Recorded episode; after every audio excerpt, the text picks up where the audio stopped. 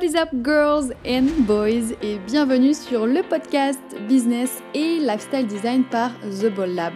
Je suis Fanny, fondatrice du Ball Lab et designer de business, de lifestyle et de marque. Tu es entrepreneur ou entrepreneur en devenir Ce podcast te donne les outils pour créer et développer le business et la vie de tes rêves. Paris au décollage? Pour commencer, est-ce que tu peux peut-être te présenter, dire ton, ton prénom et puis euh, dire un petit peu qu'est-ce que tu fais dans la vie? Ça marche. Bah, écoute, déjà, merci euh, de m'inviter sur le podcast. J'ai du plaisir, comme je te le disais, à écouter un peu ces derniers jours. Et puis, c'est un exercice que j'adore. Donc, merci déjà pour ça.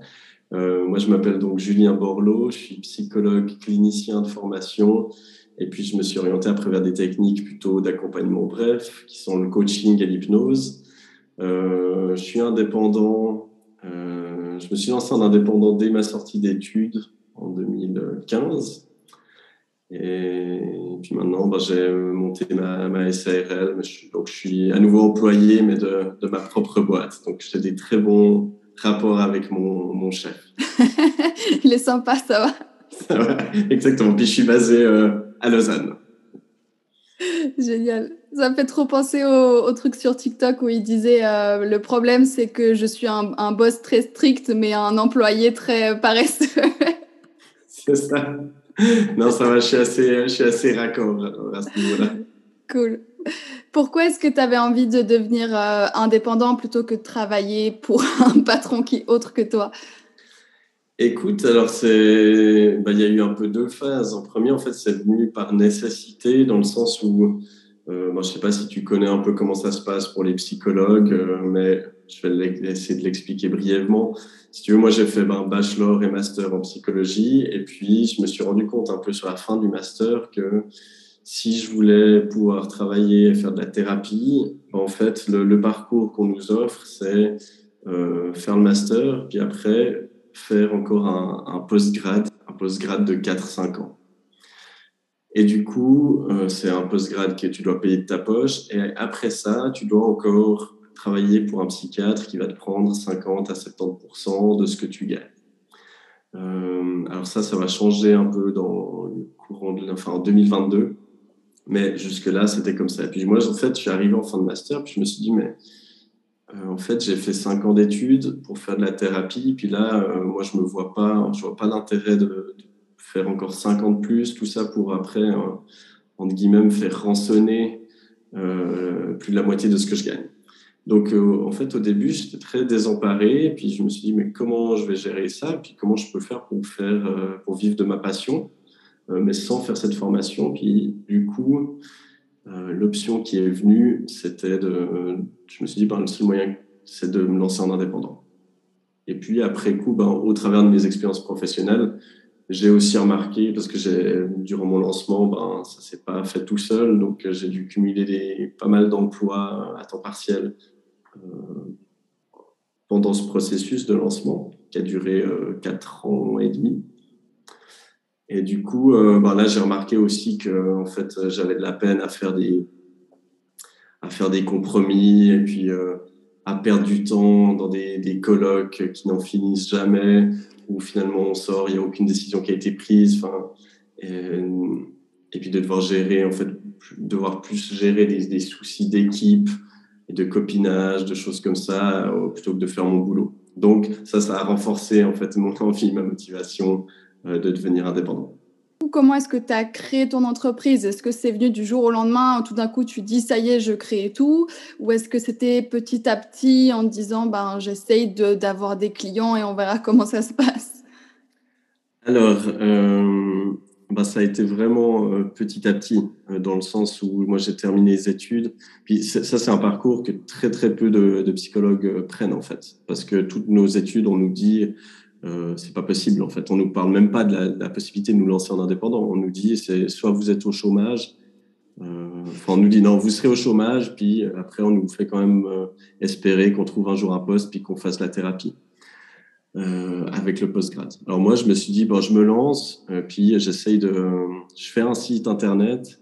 Puis ma stratégie au début c'était de, de, faire des, des, articles de blog chaque semaine. Donc tu vois on parle de 2000 15. Alors les réseaux sociaux existaient quand même déjà depuis un moment. mais là, ma stratégie principale, c'était le, les articles de blog. Donc pendant un an et demi, j'ai fait un article chaque semaine. Puis, et puis ça s'est fait très progressivement parce que pour donner une idée, je crois que dans mes, j'ai plus les chiffres exacts, mais je crois que, enfin, mon premier client, il est venu après un an de, de travail. Tu vois, donc je faisais plein de trucs pour développer ça. Mais euh, le premier client est arrivé au bout d'un an. Et puis, je crois que les trois premières années, trois premières années et demie, j'ai dû faire 32 consultations, un truc comme ça. Donc, autant dire que j'ai gagné rien du tout. Euh, pour donner une idée, maintenant, je suis à peu près à 100 consultations par mois. Ce qui est encore beaucoup moins que ce que tu dois faire en tant que psychologue dans le public, où on t'impose euh, un certain nombre de séances, où tu dois faire 7 à 8 personnes par jour moi, je suis plus entre 4 et 6. Donc, euh, donc voilà, donc ça s'est fait très, très progressivement, très lentement au début. Et puis, ouais, j'ai toujours essayé d'améliorer, tester les réseaux sociaux, du, networking. Enfin, j'ai vraiment un peu tout testé. J'ai deux, trois anecdotes euh, marrantes par rapport à ça, à ce qu'on m'a dit qui fonctionnait, que j'ai testé qui fonctionnait pas du tout. Donc, ça fait, ça fait très progressivement. Comment tu tenu le coup d'arriver à, pendant une année, faire des articles de blog sans avoir de retour direct? Parce qu'il y a beaucoup de gens qui auraient abandonné au bout de un mois. ben, euh, c'est une bonne question. J'essaie de me remettre un peu dans l'état d'esprit de l'époque.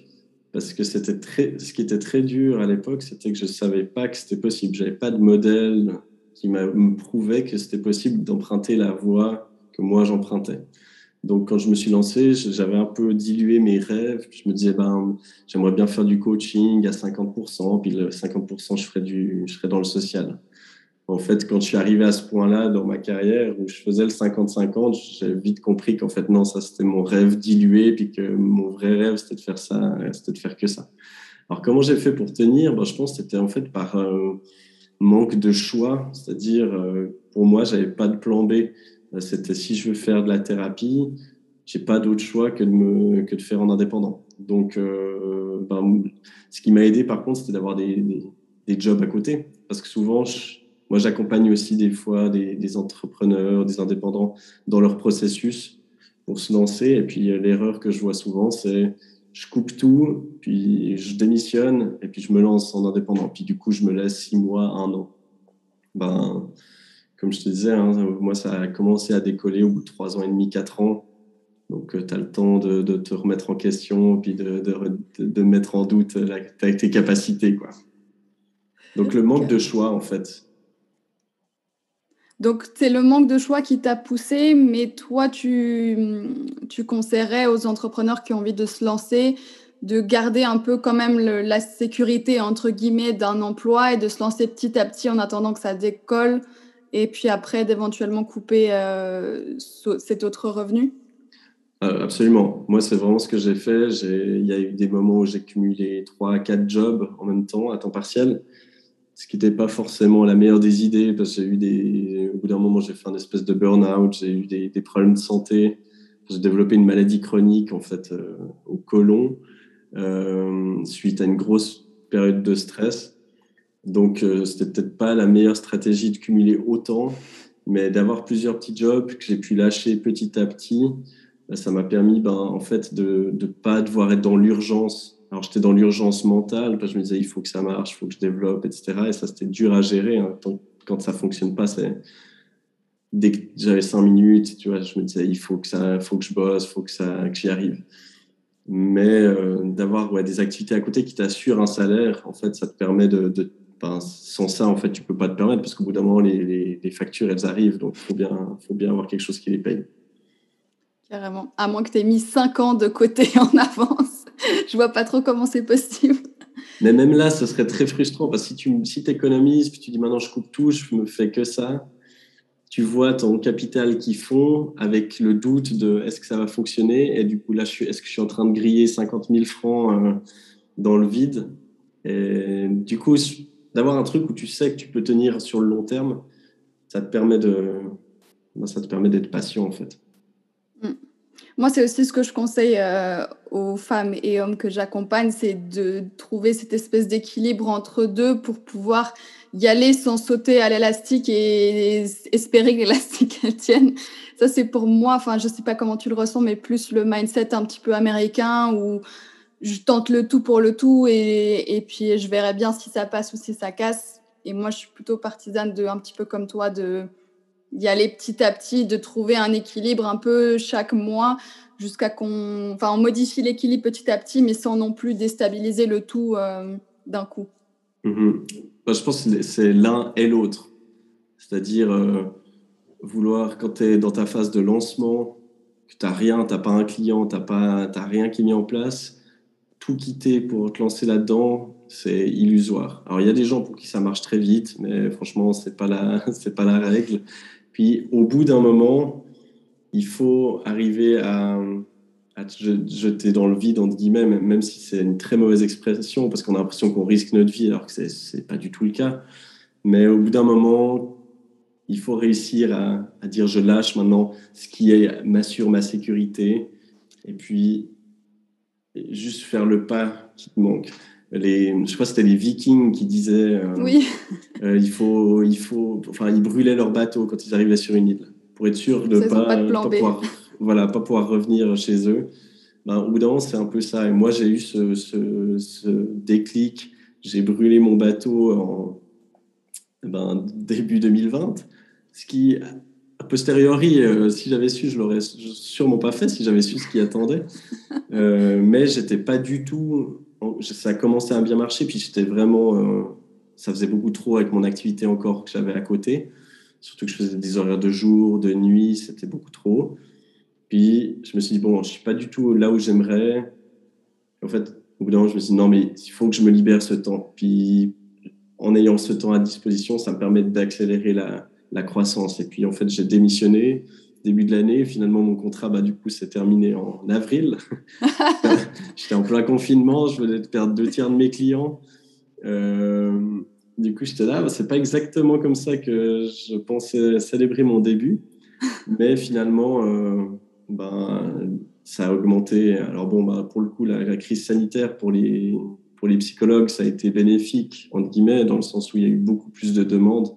Donc ça a fait que finalement, euh, le nombre de personnes qui m'ont contacté a, explosé, quoi.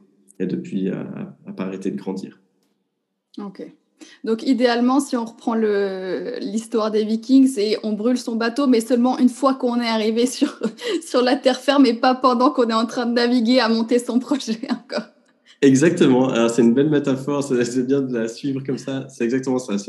Il faut déjà quand même que tu aies traversé quelques, quelques mers, quelques océans, puis quand tu vois qu'il va falloir donner le dernier coup pour, pour conquérir, là tu peux brûler ton bateau. ok on crame pas le bateau avant de l'avoir construit. C'est ça. ok, trop bien.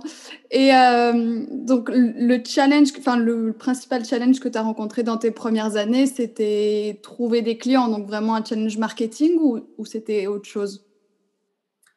Alors, oui, ben, c'est sûr que ça, c'est le challenge parce que, tu vois, tu arrives, euh, enfin, ça va aller avec la deuxième partie, mais oui, c'est clair que le premier challenge, c'est trouver des clients. D'ailleurs, je précise parce que ça va peut-être choquer les gens euh, qui entendent le mot client de la, bouche d'un psychologue. Dans les approches anglo-saxonnes, on parle de client. Euh, je sais que dans d'autres approches, on parle de patient. En France, par exemple, le mot client, c'est, je me fais allumer sur TikTok chaque fois que j'utilise ce terme. Mais sachez que voilà, c'est un terme qui existe. Donc, euh, petite précision. Mais le, le, plus gros challenge, au final, c'est le challenge mental. C'est le fait de dire, d'arriver à dire, quand tu n'as aucune preuve dans tes résultats, que ça va fonctionner, parce que ça fait deux ans et demi que tu travailles, puis que tu as eu dix personnes qui t'ont contacté. Enfin, même pas, c'était dix consultations, donc euh, je pense qu'il y avait trois personnes qui m'avaient contacté. Ben, rationnellement, tu te dis non, là, ça ne joue pas, quoi. Donc le plus gros challenge, c'est d'arriver à croire en ta vision et avoir la foi, en guillemets, dans le fait que si tu continues à semer des graines, à faire tous les jours quelque chose, des petits pas pour ton, pour ton activité, ben qu'il y a un moment où ça va décoller. Donc ça, c'est le plus gros challenge couplé au, ben justement au doute, en fait, parce que tu as déjà tes propres doutes, puis après, ça ajoute à ça les doutes de l'entourage. des gens qui te disent plus ou moins, avec plus ou moins de bienveillance, qui vont dire mais c'était sûr que ça peut fonctionner, ou qui vont un peu rigoler, et puis se dire ah, ah, ouais, et puis alors tes clients, ah t'as toujours personne, alors que ça fait trois ans, bah, c'est presque ça le plus dur, quoi. C'est d'arriver, malgré tes doutes et puis ceux de l'extérieur, à rester dans ta bulle, vision tunnel, et puis euh, foncer vers ce que toi tu, tu crois en fait. Et tu as eu beaucoup de, gens dans ton entourage qui croyaient pas au projet ou qui ont rigolé, comme tu disais? Pas, pas beaucoup, mais, mais ouais, oui, c'était quand même présent. Et, et puis, euh, c'est aussi même, même des gens tu vois, que tu rencontres de, quand tu dois présenter ce que tu fais. Puis, tu, du coup, au début, j'assumais pas de parler de ça. Je parlais de tous mes autres jobs avant ça. Euh, puis, je travaillais, j'ai travaillé longtemps dans le, dans le milieu de la prostitution. je faisais de la prévention. Je précise. je faisais, j'étais dans une association et on faisait de la prévention avec les travailleuses du sexe. Euh, et puis du coup, ben, dès que je parlais de ça à quelqu'un que je rencontrais, ben, ça attire beaucoup de questions, beaucoup de curiosité. Donc du coup, j'avais jamais l'occasion de parler en fait, du, du, de préciser que ah puis en fait j'essaie de développer euh, mon activité de psy indépendant. Et du coup, euh, du coup, même avec ces gens-là, tu vois, quand ils disent Ah, puis ça marche, parce que c'est toujours la question, on dit Ah, je me lance là-dedans, ah, puis ça marche. Tu dois répondre Ben non. Ben ouais, faut, tu vois, faut avoir confiance en toi et puis, et puis assumer ça. Donc, non, je n'étais pas accablé de personnes qui doutaient de moi puis qui se foutaient de ma gueule, mais, mais c'est quand même présent ou tu le sens même implicitement dans les réactions des gens euh, quand ils ça fait trois ans qu'ils te demandent si ça va, puis, puis tu réponds non, quoi. moi aussi, j'ai eu ça, euh, bah, même encore aujourd'hui, d'avoir de l'entourage qui. Enfin, J'avais zéro ami qui était indépendant ou qui avait leur business. Dans ma famille, pas vraiment non plus. Et du coup, c'était un peu le mais qu'est-ce que tu fais? Quand est-ce que tu vas trouver un vrai job? Et, euh, et, la question, comme tu disais, de et ça marche ou à partir de quand tu gagnes. Enfin, est-ce que tu gagnes ta vie? Et pour moi, c'était compliqué déjà de répondre à ça parce que je me suis lancée pendant mes études. Donc, ça veut dire quoi finalement gagner sa vie pendant tes études? Bah, euh, Comparé à d'autres étudiants qui gagnaient un salaire de job d'étudiant, oui, je gagnais ma vie. Après, je ne gagnais pas ma vie avec un vrai salaire dès le début non plus. Donc, c'était un peu, ouais, comme tu disais, des questions pas faciles à répondre. Et puis, ça peut vite déstabiliser quand t'as pas de modèle euh, bah, comme toi et comme moi où tu peux dire bah oui, je connais quelqu'un qui a fait exactement ça. Donc j'ai qu'à répliquer le truc et puis ça devrait marcher pour moi aussi. Mhm. Et, euh, et je sais pas comment toi, tu as, quelles astuces tu as trouvé. Moi, c'était vraiment de m'immerger dans des vidéos YouTube, des podcasts, des livres euh, de gens souvent américains qui avaient lancé leur business. Et puis, je me disais, ah oui, c'est des choses qui sont possibles. Et puis, c'est ça le mindset qu'il faut avoir. Et je me suis un peu lavé le cerveau de manière positive avec ces histoires-là pour essayer de combler ou d'inverser ou de plus entendre les autres histoires de tu n'y arriveras jamais ou est-ce que ça marche? Est-ce que toi, tu avais des astuces un petit peu euh, pour essayer de garder la confiance en toi et puis te dire, ben oui, ça marche pas maintenant, mais ça marchera un jour eu deux choses, je dirais. Une première, c'est. Une première, c'est. Alors, je déteste ça, je déteste dire ça, mais je pense que c'est un peu une réaction de, de fierté. Ça devait être pour l'ego à la base, euh, parce que j'avais eu une un peu un truc à déclencher aussi, c'était j'avais été une journée de, de, test, si tu veux, pour un stage. C'était un stage à Neuchâtel, euh, donc payé 700 francs par mois, donc ça payait même pas mon loyer en fait. Puis j'ai fait la journée. Puis en fait, on m'a, pour moi, ça s'était super bien passé. Puis on m'a rappelé, on me disant, enfin non, je sais même pas si on m'a appelé, mais on m'a, on m'a envoyé un mail pour me dire que j'étais pas pris je me suis dit, mais je comprends pas. J'ai demandé plus d'infos. Puis le feedback qu'on m'a fait, c'était euh, Ouais, étais, on a trouvé que tu étais super proche des usagers, enfin des bénéficiaires. C'était dans un espèce de foyer de jour. On a trouvé que tu avais un super bon contact avec eux, mais par contre, euh, avec l'équipe, tu n'as pas beaucoup posé de questions. Étais, euh, on t'a trouvé un peu nonchalant. et puis ça, ça m'a vraiment. ça m'est resté en travers de la gorge. Et, et, ça, ça a été aussi un truc où je me suis dit, en fait, euh, c'est quoi je, je, je, vais vous montrer que en fait, j'ai pas besoin de vous. Si personne veut m'engager, j'ai fait quatre mois de chômage. arrivé, j'avais le droit à quatre mois. J'ai fini à trois jours avant, j'ai trouvé un job. Je suis un peu rentré dans la mentalité de, en fait, vous savez quoi, si vous voulez pas m'engager, ben moi je vais m'engager tout seul, quoi. Et donc il y a eu ça, ça a été un, truc qui m'a drivé au début. Je dis toujours aux gens, même que je coach, euh, enfin l'ego c'est pas une bonne chose, ça te met pas sur les bonnes, les bons rails, mais des fois un peu de te faire piquer, piquer dans ta fierté, ça peut être une bonne étincelle pour allumer une mèche après, il faut que le carburant qui brûle, ça soit un truc qui te tienne vraiment à cœur. Parce que si tu le fais pour, pour impressionner les autres, pour prouver à quelqu'un que tu avais raison, alors que c'est pas ce que tu aimes par-dessus tout, c'est pas une bonne idée. Mais ça, été une chose. Puis une autre, ça a été euh, d'avoir tout d'un coup quelqu'un, euh, un collègue qui faisait du coaching aussi, puis qui s'était lancé une année ou deux avant moi, puis qui m'a un peu dit, en fait, euh, tu ça, tu, ça peut le faire, quoi. Moi, je commence à vivre de ça. Euh, et en fait, juste d'avoir quelqu'un qui me montre, OK, je fais à peu près la même chose, et lui, il arrive à en vivre. Et dès le moment où ça, c'est arrivé, c'est resté dur de, quand ça, que ça fonctionne pas, mais ça, ça a vraiment permis de graver en moi que si quelqu'un d'autre arrive à le faire, moi, je peux y arriver. ça, ça m'a énormément aidé. Donc, euh, je recommande à tout le monde d'avoir un mentor, quelqu'un qui est euh, tu vois, moi, j'aurais pu me comparer à Tony Robbins. mais bon, en fait, il y a tellement un monde entre lui et moi que ça, ça rend pas le truc réaliste.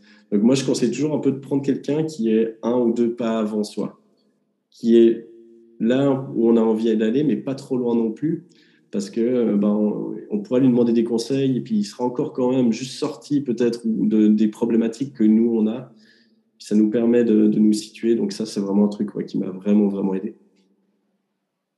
Ah, c'est intéressant, c'est un peu ce que je dis aussi. Euh, j'adore, moi, j'adore travailler sur les visions à 25 ans pour euh, faire des trucs de fou et imaginer que tu possèdes la planète et que tu as un empire et tout. Puis après, de revenir à 2-3 ans et d'effectivement avoir des steps qui sont un peu plus proches de toi et, le, le coût du mentor, je pense que c'est effectivement quelque chose qui est hyper important, rien que pour que tu arrêtes de te poser la question de est-ce que je fais, est-ce que ce que je fais c'est possible ou pas. Est-ce qu'il y a une chose que tu aurais voulu savoir avant de te lancer comme indépendant et que euh, on t'a pas dit ou que tu savais pas? Ben, je pense un peu ça en fait, savoir que c'est possible, euh, qu'on a le droit, que c'est possible, qu'il y a des gens qui l'ont déjà fait. Euh, je pense que c'est ça qui m'aurait le plus aidé. Après, euh, est-ce que j'aurais voulu savoir autre chose? Je sais pas, je pense pas parce que j'ai été très réaliste. En soi, si je regarde, j'avais fait un espèce, c'était même pas un business, plan, c'était juste, je me dis, ah, ben, dans six mois, j'aurai trois personnes par semaine, puis dans un an, ça. En fait, c'était sorti de nulle part. Euh, mais j'avais déjà quand même la vision que ça allait être dur pas, pas facile à. Ça n'allait pas venir comme ça d'un claquement de doigts. Mais peut-être qu'on me dise écoute, ça va être dur, ça va prendre du temps, mais c'est pas une raison euh, d'arrêter et d'abandonner parce que ça prend du temps. Et euh, peut-être pour revenir un petit peu sur ce que tu disais sur Tony Robbins avant, est-ce que tu aimerais avoir un business qui ressemble à celui de Tony Robbins ou est-ce que là, tu n'es pas loin d'avoir atteint tes objectifs, à savoir euh, avoir des consultations et le bon nombre de consultations? Alors, bah, oui, en soi. Enfin, bon, après, on, a nos objectifs, ils évoluent aussi. Hein. Comme je te disais, au début, mon objectif, c'était de faire 50-50. Bah, après, j'ai vu que en fait, je voulais plus, puis que c'était possible de faire plus, donc j'ai voulu plus. Euh, moi, un des trucs aussi de base dans ma vision, c'était de pouvoir travailler depuis n'importe où. Donc, le côté digital nomade dont tu parles souvent, et moi, ça me parle beaucoup. Alors, même si j'ai un peu changé d'état d'esprit par rapport au voyage, euh, par rapport à l'écologie, etc., avant, je voyageais beaucoup. Donc là, je me suis un peu calmé là-dessus, mais c'est vrai que le côté de pouvoir bosser euh, depuis n'importe où, alors soit en visioconférence, mais aussi avec, euh, en vendant des formations en ligne et des choses comme ça. ça, ça fait partie de ma vision. Et puis, c'est quelque chose, le côté formation en ligne et du coup, intervention où je suis pas là en direct, euh, ça, je suis en train de le, de le, développer.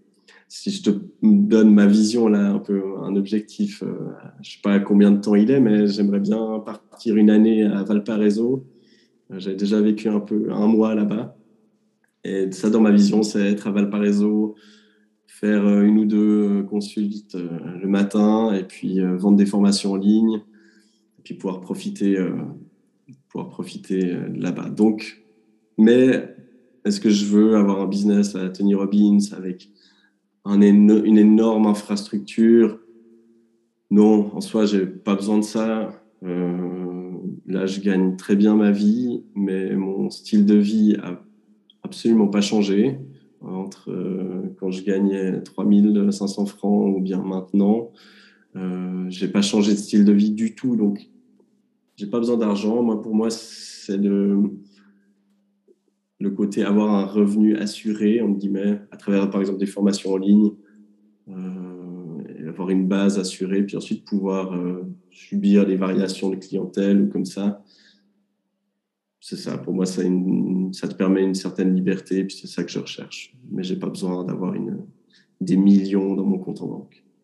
ok, ça marche. c'est vrai que c'est intéressant cette idée de digital nomade où on se dit toujours euh, le digital nomade, c'est quelqu'un qui, qui, va vivre à Bali, qui va voyager toutes les, toutes les trois semaines dans un nouvel endroit et prendre l'avion alors qu'en fait, ça pourrait être juste quelqu'un qui peut bosser depuis un parc euh, un jour parce qu'il a envie, ou qui peut aller dans la ville d'à côté pour euh, découvrir l'après-midi et puis le matin bosser dans un café.